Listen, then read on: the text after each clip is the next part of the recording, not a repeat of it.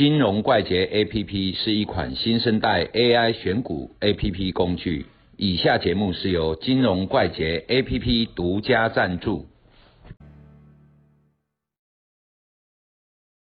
哎，阿罗米奥，像我们画出箱子，对吧？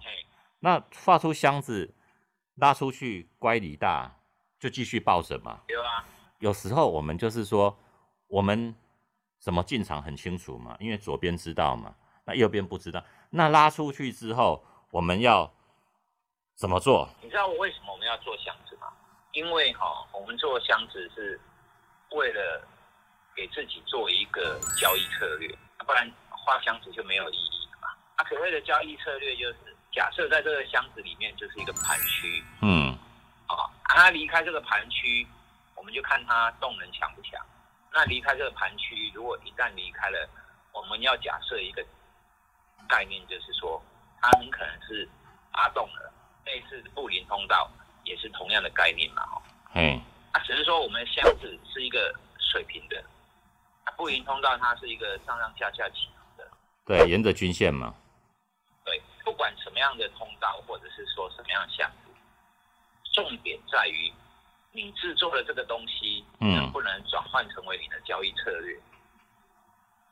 所以你会给他一个上缘，也就是说突破了，我就假设它是一个突破。嘿，它突破了，我们就要买进嘛。啊，如果已经买进了，就要持有嘛。嘿，哦，啊，这是最基础的一个概念。啊，如果说往上拉出一个乖离，它表示发动了嘛？对，这时候我们要考虑的东西就是。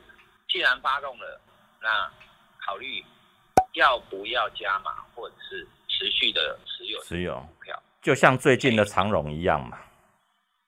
对对对，最近很多啊，很多，整个拉出去嘛，它拉出去，其实我们只是在设定一个交易计划。对。那交易计划的一个概念就是说，它的区间已经在移动了，嗯，那已经往一边在走了，所以我们要。